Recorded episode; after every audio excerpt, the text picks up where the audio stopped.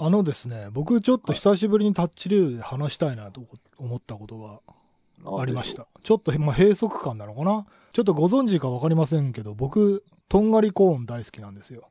長かったです。あの、いや、俺ね、そもそもコーンチップ好きで、あの、トルティーヤとか、あの、割とメキシカンとかもともと好きなんだけタコスみたいなど、やつねそうそうそうそう。でね、とんがりコーンに、期間限定かなんかなのかな？バタートースト味っていうのが出てたの。うん。で、バタートースト味。うん、俺、とんがりコーンもともと好きだけど、あの、なんか、バニ、塩バニラ味みたいな、それはちょっと甘そうだったから手出せなかったんだけど、このバタートースト味ね、買ってみたの。で、なんかね、まあ、うん、まあ、味はまあ、限定って感じだなっていう感じで、まあ、レギュラーの方が美味しいなと思ったんだけどうん、えっと、原材料見たらね、うんバタートースト風味シーズニングって書いてあるわけですよ。はい。バタートースト味なのに、バタートースト風味シーズニングね。で、はいえっ、と、写真はイメージです。バタートーストの風味は香料使用って書いてあるのね。で、原原材料にバターがないのよ。あで、あ。うん。あのーこれね、俺、すごい昔に立ちレードで話したことあると思うんだけど、あの、コンビニで買ったね、バタピーっていうのが、はい。植物性油脂って後ろに書いてあって、はいはいはいはい。バターって書いてないのね。うん。書いてね。で、これさ、スーパーとかで手に入るバターなんとかとかってバター使ってないんだよ。はいはいはい。そうね。ねこれ、あのーなんでかっていうのは、もう、うすうす分かってるんだけど、あのー日本のなんか政策で、日本の乳業、乳業を守るためかなんかで、うんえっと、輸入規制かなんかしてんだよね、確か。はい税そうですね税金が高いだかなんかで。で、えっと、あと、えっと、バターを作るより、ちょっとここ曖昧だからちょっとざっくり話すけど、あの、なんかね、コスパ的な話かなんかで、えっとね、バターがあまり普及しないんだよ。まあ変な話で、そのマーガリンの方が普及してるわけ。ああ、安いからそのそう植植物性油脂を使用したそのバター風味うん。えっ、と、調味料というのかなまあその油脂というのかなで、結果的にそのバターなんとかってついてる商品にほとんどバターが使われてなくて、俺、これを見たときに、ひょっとして普通に庶民がね、暮らしてたら、バターの味誰も知らねえんじゃねえのって思ったのよ。ああ、はいはいはで、もちろんその、なんだろう、あのバターなんとかっていうのを売りにしてるなんかこう、レストランとかでさ、食ったらバター使ってんだろうけど、スーパーとかで売ってるバタなんとかっていうのって、裏見たらバターって書いてないものがほとんどで、ちょっとね、俺、衝撃を受けたというか、閉塞感を感じたんだよね。うんこれ多分、バターの味みんな知らないかもってちょっと思ったんだよ。でもそうさ、バターの味っていうのが何なのかっていうとさ、うん。えっ、と、マーガリンにもある程度バターの味入ってるじゃん。それがね、またねバター20%使用とか書いてあったりするんだよ。あの、そうだけど、そそれだ付けじゃなくて、その、うん大、なんだっけ、あの、ベジミートみたいなさ、はい。そのあ、野菜なのに、みたいな、そういうのもあるじゃん。だからそそうの、そうそうそう。まさにそれが、食う人からしたら、その、肉と遜色ないじゃんって思う人がめちゃめちゃいるわけわかるわかる。う。そう。それをね、今言いたくて、俺うん、最近ね、実はその、えっとね、バーガーキングの、うん。プラントベースバーガーっていうのがあるんだよ。うん。えっと、要は、肉を使ってないハンバーガーが、うんバーガーキングで出してんだけど、それ食ったんだけど、えっと、結構よくできてるのね。こう、炭火の香りが、まあ、炭火の香りちょっと強すぎて、あの、食った後もずっと炭火の味が口の中に残るんだけど、はいはい。まあでも、それはさ、やっぱり肉じゃないわけじゃん。肉の代用なわけじゃない。うん。で、えっと、その、バターなんとかって書いてあるものにバターを使ってない。使ってないのに商品名だけバターなんとかって言ってるから、ああ、なるこほど。れは、その、プラントベースミートとかとはそう違うんだよ。そうそうそう。あのーなんか僕の知ってる範囲で言うと、コンビニで売ってる、まるでバターみたいな、あの、はい要はだからそのバターのお菓子じゃなくて、はい。まるでバターのようなみたいなお菓子あるんですよ。はいはい。まるでがついてれば、多分。まるでホタテっていう、なんか、あ、そうそうそう。かまぼこみたいなのあるな、確か。そう、そう、だからその、まあ、カニカマと一緒ですよ。うんうんうそのん。まるでカニみたいなうんうんうん。のを、えっ、と、押し出して出してる商品はそんなに、あのーなんでしょう、ヘイトは全然ない。あ、わかるわかる。のはすごいあるんですよね。うんわかるわかる。そう、だからそのプラントなんとかとかソイミートとかさ、それはいいんだよ。全然嘘じゃないから。そうね。でもその、バタピーとかさ、バタートースト味っつってさ、バター使ってないのってさ、それ、いいの？で、でも、その、古く遡ればさ、うんその、なんだっけ、あの、札幌ポテト、サラダ味みたいなのあったわけじゃん。サラダじゃねえのに、みたいな。サラダ味は、せんべい業界では塩味っていうのはもう、あの、なんか定説、定説すごいよくない？その、そのか感覚。あの、俺もソフトサラダってせせんべい超好きだけど、うん。ソフトサラダって、サラダじゃないじゃん、それって。うん。確かに。あれ、僕の認識は間違ってるんですか？そのサラダって別に野菜じゃない意味があるの？せんべい業界ではもう塩味っていうだから、その、結局、その、共通言語になってしまえば、そう。だからね、いや、だけどさ、それが不思議なことに、そのバターとマーガリン売ってるあの冷蔵コーナーではちゃんと明確に区別してあるじゃん。そうね。それは良だけど、くないですよね。バタピーとかバタートースト風味とかになると、区別されないんだよ。そうね。急にバターって使って良くなるんだよ。うんあれがちょっとね、俺理解できなくて。いや、でもそれは確かにそうですね。これ結構、あの、法で規制されてないからまだセーフだけど、法で規制されたら一発で終わりますよね。そう、だなんかね、バターっていう言葉になんかうん。力を感じるんだよね。あ、これ使っていいことにした人がいるんじゃねえかなって。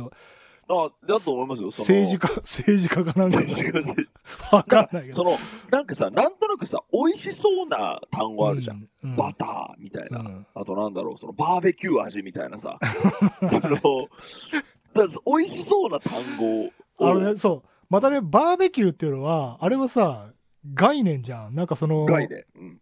作業っていうか、その、ババーベキューという、あの、物体が存在しないじゃん。そうね。だけど、バターは存在するんだよ。そうね。存在するものを偽っていいのかなっていうのがちょっと俺の閉塞感なんなんですよ。それはわかりますね。えっと、でも、なんかその、なんでじゃあバターっていう単語を使ったかっていうと、多分法律で規制されてないからなんですよ。そうなんだよ。そうなんだよ。だから、バター使ってないのに、バターっていうのはやめなさい、みたいな。であとね、そのバタートースト味っていうのも多分一つのなんか、バター味ではダメなんだよね。多分バタートーストって言ったことによって多分何かをクリアしてんじゃないかなと思って。で多分ね、パスタでもあるんだよ。その、なんかね、和風バター醤油味とか言ってんだけど、バター使ってないのがあって、はいはい。それも多分ね、ば和風バター醤油味っつって、その、言葉をつなげると OK になるみたいな多分、そうそう。あるんだよ、多分。それ、結局さ、その、それを出す企業の目的としては、うんやっぱ利益を最大化したいからであって、うん。あの、美味しいパスタソースを売りましょう。はいその時にどういうネーミングがいいですか？って言ったら、和風味じゃなくて、和風バター味みたいなのつけた方が多分売れるって思ったら多分それはつけるよね、だって。ただねコン、コンプライアンス的に言えばさ、そうね。その和風マーガリン醤油味でいいじゃん、別に。うんその、逆に言うと今、その普通の庶民のさ、一般家庭でさ、マーガリン普通に買ってるわけでしょ？で、うんそのマーガリンに対してそんなにヘイトないと思うんだよ。うんで、そのわざわざ偽ってバターって言いたいっていう、そのなんか、かっこつけにすごくね、ね気持ち悪さを感じるんだよね。僕ね、あの、なんか名前勝ちみたいなとこあると思ってるんですよ。あの、バターとマーガリンどっちが美味しそうに見えますかっていうと多分、99人、100人中99人がバターって言うと思います。うん。で、えっ、と、例えば、ハエとゴキブリ、どっちの方が気持ち悪いですかっていうと、ゴキブリなんですよ、多分。100人中99人がゴキブリって言うと思うんですよ。だからそれ、名前勝ちなんですよ。わかります？俺の、俺の今言ってること。わか、わかった。名前で飼ってる、そのうん概念があって、それは多うん分バターなんですよ。うん。いやでもね、でもね、その発泡酒とビールで言ったらさ、発泡酒にさ、その、生ビール風味って書いてるような感じじゃない？そうそうそうそう。そういうビジネスをする人もいるでしょ、だから俺バターなんとかって書いてあって、原材料にバター入ってないもの見ると、なんか企業姿勢を俺ちょっと疑ってんだよね、最近。悲しい気持ちになる。なんか、僕はほら、砂糖を食べない論者だから、うんすごく思うんですけど、その、カロリーがゼロですって言って、裏を見てみると、めちゃめちゃ人工甘味料入ってますね、みたいな。あ、まあまあ、それはまあ、カロリーはゼロですよね、みたいな。カロリーを取るのが太るのか、砂糖、その甘味料を取るのが太るのかっていうと、うん。それを分かりながらも、うちの商品はカロリーゼロですって言ってるのの、あの、ヘイトはあるんですけど、でも多分その方が売れるんでしょうね、多分ね。その、た、ただね、俺、やっぱ、そのバターに失礼だなっていうのがあって、ババターじゃい。ないものにバターの冠つけるって、要はうん、作曲田淵智也じゃない曲に、作曲田淵智也風、みたいな感じで、そうね。田淵智也を売りにしてるけど、田淵智也関わってねえじゃんっていううん。ことだよね。なんかそのうんバターにさんにし失礼だなっていうのがね、まあちょっと。なんかさ、それ今曲の話で例えられてさ、んあの、思った、その、田代さんもさ、その、うんハレハレ愉快の、はい。なんかパクリみたいな曲多分いっぱい聴いてきてるじゃん。はい。多分。はい。多分。あるよ、多分ねあるある。そうあるでしょ？うん。で、その時に思うことって、なんで、その、クライアントはこれ止めなかったのかなって思うんですよ。その作家に責任はないんですよ。はいはいはいはい。そう、ハレハレ、ういくらなんでも愉似すぎだろうみたいなのね。快そう。で、うんいくらなんでも似すぎだった時に止めるのがクライアントの役目のはずなんだけど、はい。いやいや、もう、バター、バターって言っときましょうみたいな感じで、その、で、明らかにその聞いたらさ、そのファンが聞いたら、うんあ、これ絶対リファレンスこれだな、みたいなはい。のってわかるじゃない？僕たち聞いたら、さすがに。あ、わかるわかで、る。それを、その、なんか、そのまま出しちゃうんだみたいなね。そう、あのーだからそれこそまさにコンプライアンス的な話でさ、その、バターの話に戻るけど、あの、企画会議でさ、これをじゃあバターなんとか味でだリリースしましょうってなった時にね、社内会議とかでさ、え、でもバター使ってないんだよね、そのタイトルで大丈夫っていう話が出てないんだと思うんだよ。まあ、それから出て、出てるっても、その業界ではもう、当たり前のことだから、いや、これはバター味って書いてないんで大丈夫です。な和風バター醤油風味って書いてるから、OK です。つって、じゃあ OK つって多分全員一度 OK なわけでしょそれもう、い全じゃなくて多分ね、あの、者だと思うんですよ。やだってマーガリンピーナッツとバタピーで価格が3倍違ったら俺多分マーガリンピーナッツも普通に買うと思う。だからちょっと真摯に向き合ってほしいなっていう話でした。さあ、ということで、今週も始めます。はい。田代智和と田淵智也のタッチレディオ。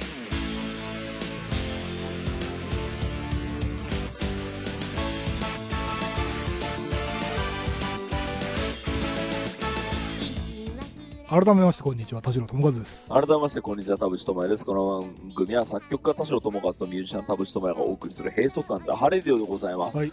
ということで、もうバターでめちゃめちゃ盛り上がって。久しぶりに俺閉塞感ね、ヘイとかあの、いろんなところに思い当たりますよ。あの、今週あの、1ヶ月ぶりの収録なんですけど、はいやっぱあの、最近ね、僕と寺さんがあの、ツイッターをやってないので、はいやっぱこう、LINE グループの中でね、うんあの、こんなニュースありましたよっていうのがめちゃめちゃ飛び交ってるうんうんんですよ。うんで、ちょっと1ヶ月経ってみると、本当に今月はね、めちゃめちゃ面白いニュースがめっちゃあったんで、ちょっとそれをちょっと LINE グループを遡りながら、はい。あのーい一問一答みたいな感じでコメントをしていく回にしましょうかね。わかりました。はい。ということで、今週も30分間あなたの閉塞感を、ダータッチ。田代智和とタッチレディえっ、とね、11月5日かなあ、違う、えー違う、もっと前だね。女王割が死亡展示が終了。来園者が見たつ強さと変化。あ、これか、はいはいはいはい。はい、えっ、と、その前回の収録から LINE グループを遡ると、最初の記事が僕が挙げた、えっ、と、女王割が死亡展示が終了。来園者が見た強さと変化。っていう、その、とある動物園が、えっ、と、女王割が死んだと。女王アリが死んだ後に、その、子供たちって何しするんですかっていう、その、えっ、と、レポートをした、その記事があったんですけど、その多分も、皆さんご想像の通り死ぬんですよ。うん。全員。すごと死ぬんだけど、その間に、その古文のアリたちって何しましたかっていう、こああ、なるほどう記。事があって、めちゃめちゃ面白かったですね、これ。その絶滅するまでの間に何をしたかってことね。そうなんですよ、そうああ、ちゃんと読んでないわ。うんえっ、と、その女王アリがその死亡しましたと。で、この後、えっ、と、古文たちが、えっ、と、何をするんですかっていう、えっ、と、話の中で、うん。えっ、と、なんかね、そのアリの、アリの古文って、働きアリとなんとかアリみたいなのがいるんですよ。うん。で働かないあり。ちょっとごめんなさい。あの、ごめんなさい。ちょっと僕、あの、ちゃんと全部覚えてるわけじゃないんで、非常にあの、申し訳ないんですけど、はいえっ、と、大体。女王アリが死ぬと、その今まで働きアリだった人が、うん。えっ、と、別のことをやるようになると。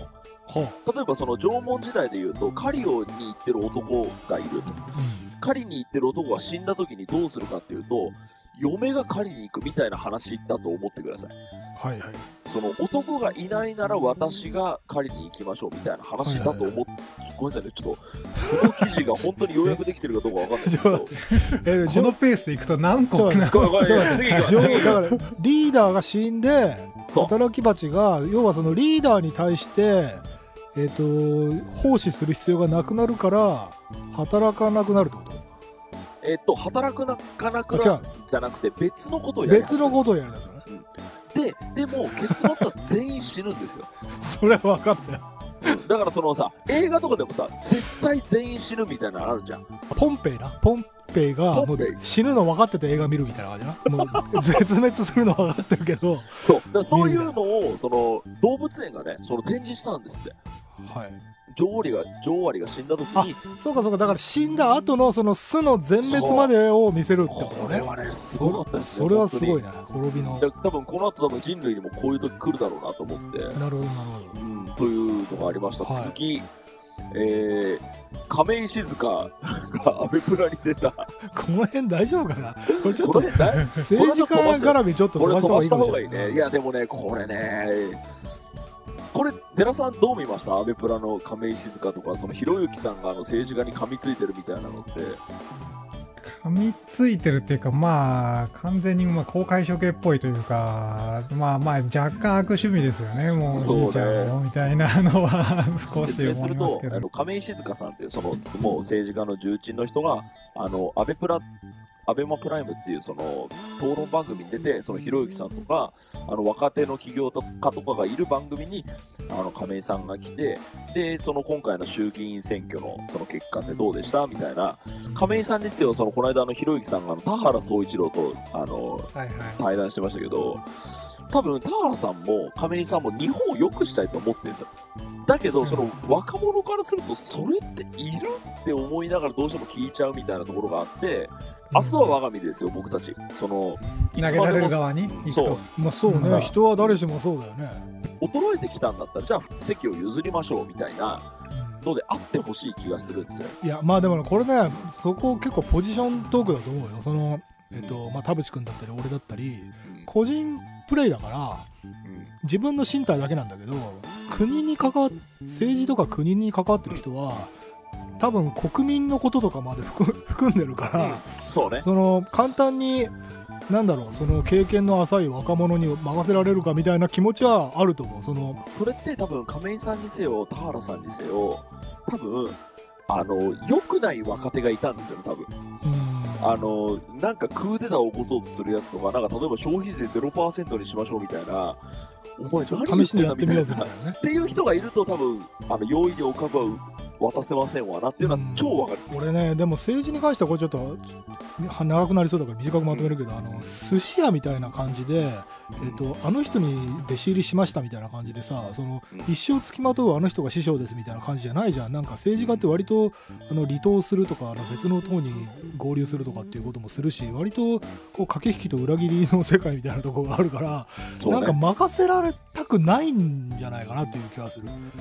任せられたくない。ま、違う任せたくないんじゃないかなこの若手に任せたらそのちゃんと自分のあの意思を引き継いだ政治をやってくれるんじゃないかなっていうふうに信用できないんだと思うまあ、そのそうだよね。今までそのね、企業の歴史でもね、その部下にこいつに、あの、お株を渡したら会社が倒産しましたみたいな。とかね そいつがノウハウとお客さんを持ってあのうん起業しちゃったとかってあるからねあ、ちょっと、読みたいメールがあるんだけど、ちょっとやめようかな。はい、えっとね、急あのに、ー、ごめんなさいね。ええっとどっち？よ読むのやめるの？どっち？あのね、読むか、これ今何分いってる俺たち。27分。いやいやでも取れ高があった方がカットできるかちょっとあの、政治家、あの、まあ、政治の話に、だどっちかに肩入れするつもりは僕たちの番組ないので、あの、それはあの、フラットに聞いてほしいですけど、ら、はい。えっと、ドイツに住んでる方ですね。えっと、もうすぐにね、2度目のドイツ赴任という方から、はい。えっと、かれこれ8年近く立ち入りでを聞いてます。ありがとうごドイざいます。ドイツ赴任中に日本語に言え、通勤の車内で聞き始めて、えずっと聞いてます。私は40歳の会社員で製品開発系の仕事をしてます。ちょっと思いついてしまって、多分いい気づきの話なんですが、どうして良いかわからないのでメールしました。えっ、と、高齢の政治家が特定の層に向けた政策ばかりをしているように見え、閉塞感を感じている方多いと思います。私も官庁のサイトや国会答弁にほとんど触れてもないので、そもそも上記のように感じるのは誤誤解かもですが、そうでないと仮定して、そういう閉塞感を感じるのになぜ投票に行かないか、若者の人たちがですね。はいはい。それは投票したい候補者がいないからですよね。全然しっくりこないからこれは俺向けじゃないよなと思ってスルーするわけです。そうすると若者は選挙や政治に興味がないとされ、若者に向けた政策を考える政治家が減るわけですよね。うんそうするともうデススパイラルの出来上がりですと。はい。ではどうやって断ち切るか。1回の選挙でひっくり返すのは投票率を上げること、ふさわしい候補者が出ることという2つの長難題を同時に解決する必要があります。それはとても確率が低いと思います。これまで少数ながら志の高い候補者がいたはずですが、まだ全体を打破するには至ってないことが裏付けている通りです。うんで、思いつきました。我々はこれから毎回必ず投票に行き、無記名投票をしましょう。すべての候補者全員に不信任を突きつけるのです。これをくじけずに続けて一定以上の票数になるとどうでしょうか？現行の議員議員は怖いですよね。で、将来の候補者は、えーと、投票意思のないサイレント有権者ではなく、投票意思を持ち、現行制度に不満を持つ人は十分いると分かったら、出馬を検討するのでは、どうしたらそのボーダーラインを上回るまで無記名投票行動を広め続けることができると思いますが、えー議論していただけると嬉しいですという。なるほどね。どうでしょうね、これ結構、あの、かれこれ20年ぐらい同じような話してると思うんですよ。むうん。30年ぐらいだろうね、多分、そうですね。でみんなが、その投票率100%っつって、みんなが無記名投票つけつけたら、それはもちろん歴史は変わりますよ。だうん。けど多分行かない人って行かないなりの理由があって、っうん。ていう気がする。どどうでしょう、このメール。いや、あのね、でも俺もいろいろ考えたけど、その今の話で言うとね、その無記名投票でさ、結局ある程度の人数の、その、なんていうの、サイズ感が必要なわけじゃない？で、それだけの人数が一丸となって同じ行動をしましょうっていう行動って、実は日本人すごい最も苦手としてるんじゃないかなと思ってて、なんか一つのメッセージにみんなが浸水して、よし、これだ、これを押していこうっていうムーブメントってあんまり大きなうねりにならないんだよね、日本って。でね、まあ、熱しやすく冷めやすいみたいな、そういう国民性みたいなものもあるのかもしれないんだけど、うん。なんとなくね、この、その、なんだろう、えっ、と、投票したい人がいないっていう以前の問題として、うん。えっ、とね、なんだかんだ言ってみんな平和に生きてますよねっていうところがベースにあると思うの。うん。日常的に地下鉄が爆破されるとかさ、うん。ああいう世界に俺たち住んでないから、ね。のああとあの、中東のね、こう、もう、本当に毎日そこら辺で何十人爆発で死亡みたいなうん。暮らしをしてないから、うん。政治に対する不信がね、そこまで溜まってないんだと思うんだよ。で、よく、その税金がどうとかって、あのツイッターとかでもね、その毎日のように、あの、こんな政治はだめだとかって、あの、気を吐いてる人たちがたくさんいるんだけど、うんでも別に普通に僕は朝自転車乗って学校通勤してるしみたいな感じだと思うんだよ、みんな。そうね。あんまり、その、身近じゃないというか、うん。政治が誰になったら俺たち死ぬのみたいなところがリアリティがなさすぎて、わかります。うん。だから誰に投票しても同じじゃん、俺たち別に平和だしみたいな感じなんじゃないかなと思うんだよね。そうですね。だからやっぱり、その、日本ってやっぱね、すごくよくできた国な気がするんですよね。その、保障もあるし、その、病院には行けるし、そう、だからね、ねみんな不満はあるけど、ギリギリ、世界情勢見たらギリギリセーフなんだよね、まだ。なんか、そうね。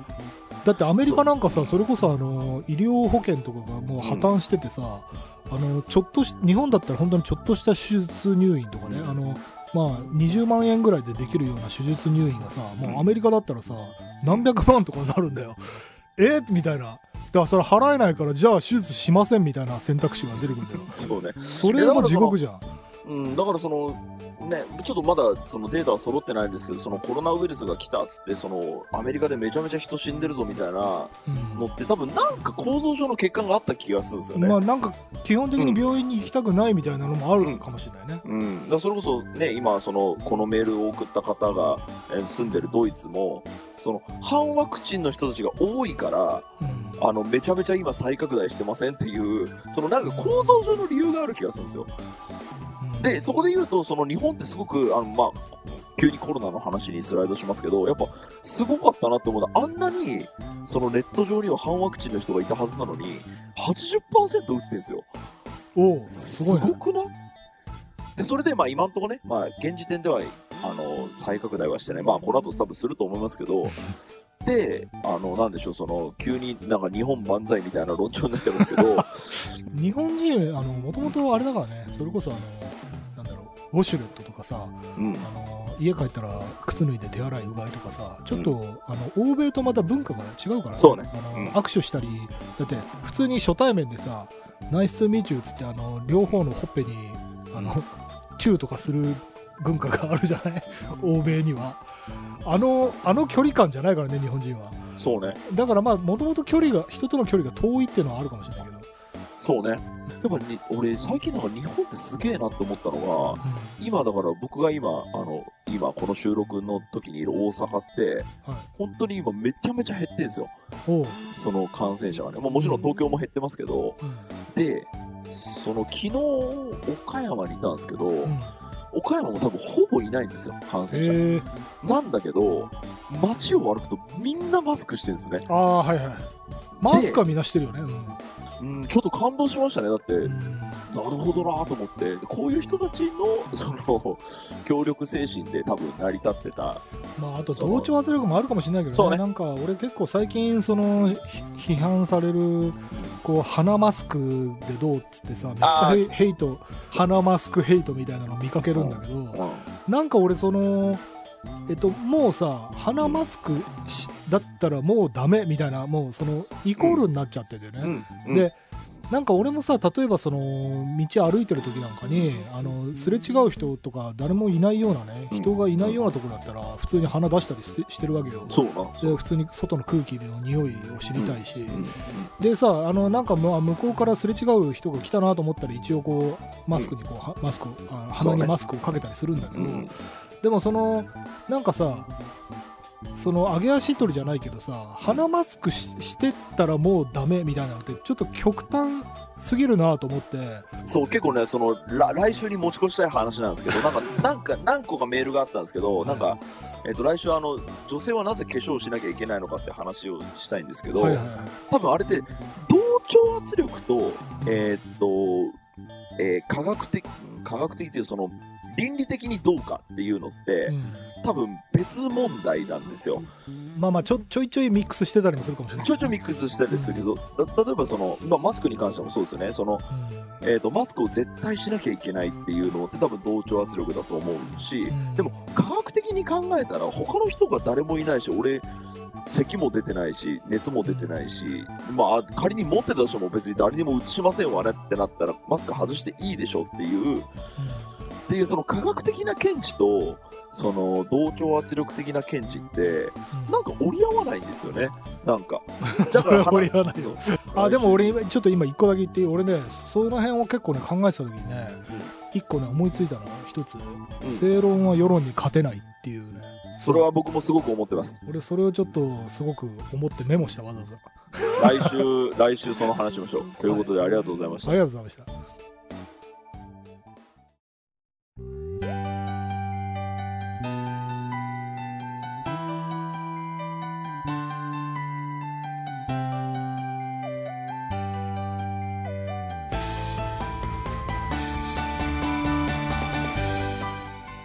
ンディングのお時間でございます。今週もありがとうございまありがとうございまし。した番組のご意見、ご感想、ブログのメールフォームよりお寄せください。タッチ2人に話してもらいたいこと大募集でございます。えー、e メールアドレスはタッチリディオアットマーク Gmail.com、tacchiradio アットマーク Gmail.com でございます。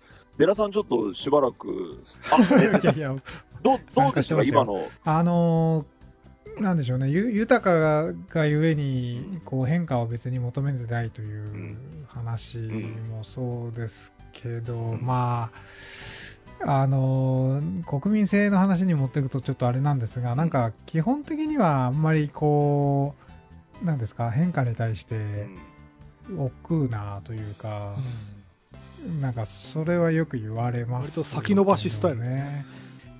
あとたただただそのアベマのなんか何がちょっと嫌だなっていうのはやっぱ世代世世代論にこう話をすり替えるというかそのアングルってやっぱみんな分かりやすいけど二項対立は。なんかそれは別に何にも解決してなくてでそれがエンターテインメントとして消化されてるうちは変化もないだろうし、なるほど。それがガス抜きになってなっちゃってる以上はなんかまあ建設的な感じはしないわなという。うん。なんかどどこに妥協点があるのかを話すとか、うんここは分かり合えないねの話をするのかみたいなことで、まあ、見てないから何とも言えないけど、ん。ななんでしょうね。何が目的だったんだろうなその議論はっていう気は。もね。そのえ例えばさ、そのデラさんが思う、そのうん。インフルエンサーみたいな、この人の言うことを若者が聞いた方がいい人っているんですか、人の話を聞くっていうのをネットのそのなんでしょうね。いうんひだ誰がって言われると、うん誰かって言われるとやっぱその分厚めの本書いてる人を、うん。えー分厚めの本を紹介してるようななんでしょうね。ななんか読書につながっていく感じのことをちゃんと定期的に言ってくれる人、ああ、はいはいはいはい。あの多分ねいる何人かいるんですけど僕がこうその書評家みたいな人たちというか、うんうーんいろいろまあだからバランス取らなきゃいけないけど山形博夫とかっていう翻訳家はうん。あの結構もう20年ぐらいずっと本あの翻訳本本書いあだからピケティの翻訳書いたり、はいはい翻訳したりしてる人ですね。要は経済書もまあ立ち位置的な野村総研の研究員なんですけどずっと経済書を、えー翻訳してる人でで彼が翻訳してる本はまあ大体間違いがなくてっていうので、へあのクルーグマンっていう、えー、とノーベル経済学賞の人の本とかも一通り全部翻訳してたりですね。へだから、まあ、もちろん政治学とかも含めてアメリカの最新のそういうこうビル・ゲイツが読んでますとかオバマが読んでますみたいなので、毎年あの彼らの10冊みたいなのって出てくるんですよね。えうん。だからそれがまあみんなが求められてるってのもあるけど、うん。まあ面白かったこの本っていうので紹介してる最強のインフルエンサーなわけですよ。へーそのビル・ゲイツとかオバマとかっていうのは実は。で彼らがよはいよよこれ面白かったよっていう本をまあ翻訳してるような人。じゃあいきなりそのオバマとかビル・ゲイツがおすすめしてる本をいきなり読めるかっていうと読めないけど、ね例えばファクトフルネスとかって、まあ、あの売れましたけどあれもやっぱりビル・ゲイツとかオバマがいいよっつって、まあ、翻訳されてるような本でもあるんですよねだからあれはでも読めるじゃない？であれ読まないであのーそのなんだろう地頭とかレスの速さみたいなところで論戦に勝ったとてじゃあファクトフルネスが言ってるようなことを全く頭に入れないでなんかこう論破していくこと？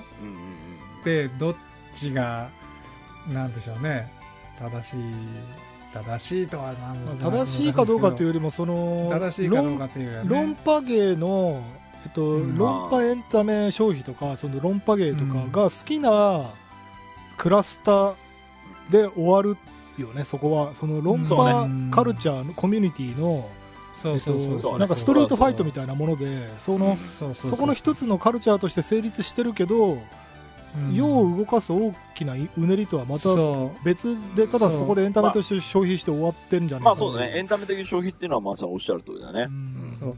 でなんか僕昔から思うのはそのなんかか下流の方にいるとやっぱりこうそそのこと自体はまあマスだからいいんですけどあのなんか同じもの楽しんでるって感じはできるしいいんですけどなんかまあ僕洋服買うならやっぱ渋谷じゃなくて青山行くしなみたいな。なんかちょっとそういうところで少し背伸びをしてきた人生でもあるので、あんまりこうみんながわ分かるようになることに全あんま価値はああなるほどないなるほどな。いうのもある。そろそろここらで来週に引き継ぎましょうかね。今週はここまででございます。はいお相手は田代智和と。小内智也でした。また来週。週